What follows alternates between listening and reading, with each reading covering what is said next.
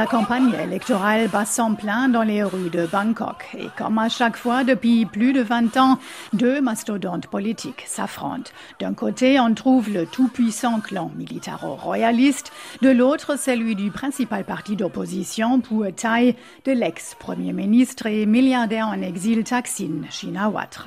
La question cruciale qui se pose aux 52 millions d'électeurs. Est-ce qu'on va enfin sortir de ce face-à-face entre l'armée d'un côté et le clan Shinawatra de l'autre côté. Sophie Boisseau du Rocher, chercheuse au centre Asie de l'IFRI. De façon très habile, Taksin Shinawatra a nommé sa fille à la tête du parti. Donc on retrouve de façon récurrente ce face-à-face qui ne permet pas aux partis alternatifs, et je pense évidemment au parti Move Forward, de vraiment prendre leur place sur l'échiquier politique national. Le parti Move Forward espère faire carton plein chez les jeunes pro-démocratie qui sont descendus en masse dans la rue en été 2020.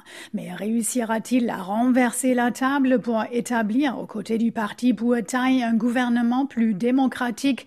Sunay Pasuk, représentant à Bangkok de l'ONG Human Rights Watch, craint que beaucoup de jeunes bouderont les urnes. Les jeunes électeurs sont frustrés. Ils sont très malheureux avec la politique thaïlandaise si peu démocratique. Ils veulent des changements, une transition vers une véritable démocratie. Le défi pour les partis pro-démocratie est donc de les convaincre qu'une façon d'y arriver est de participer aux élections. Il faut les convaincre que malgré les défauts, malgré un système électoral biaisé, il peut y avoir des changements à condition qu'ils aillent voter en masse.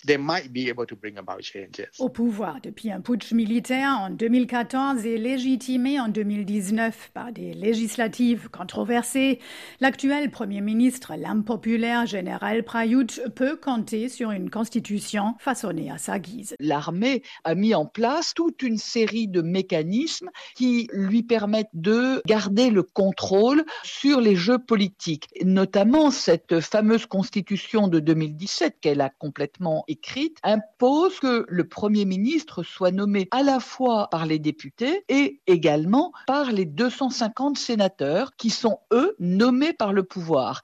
Et donc, la question qu'on se pose, c'est est-ce que les sénateurs pourraient prendre une décision qui serait contraire à l'intérêt de l'armée? C'est peu probable. En 2019, aucun sénateur n'a voté contre les militaires. Cette fois encore, seul un raz-de-marée permettrait à l'opposition de nommer le Premier ministre. Il lui faudra gagner plus de 376 sièges sur les 500 pour contourner le vote des sénateurs. C'est un énorme défi. C'est un système électoral pourri jusqu'à l'os qui permet au général Prayut de continuer à gouverner le pays, peu importe son résultat aux élections.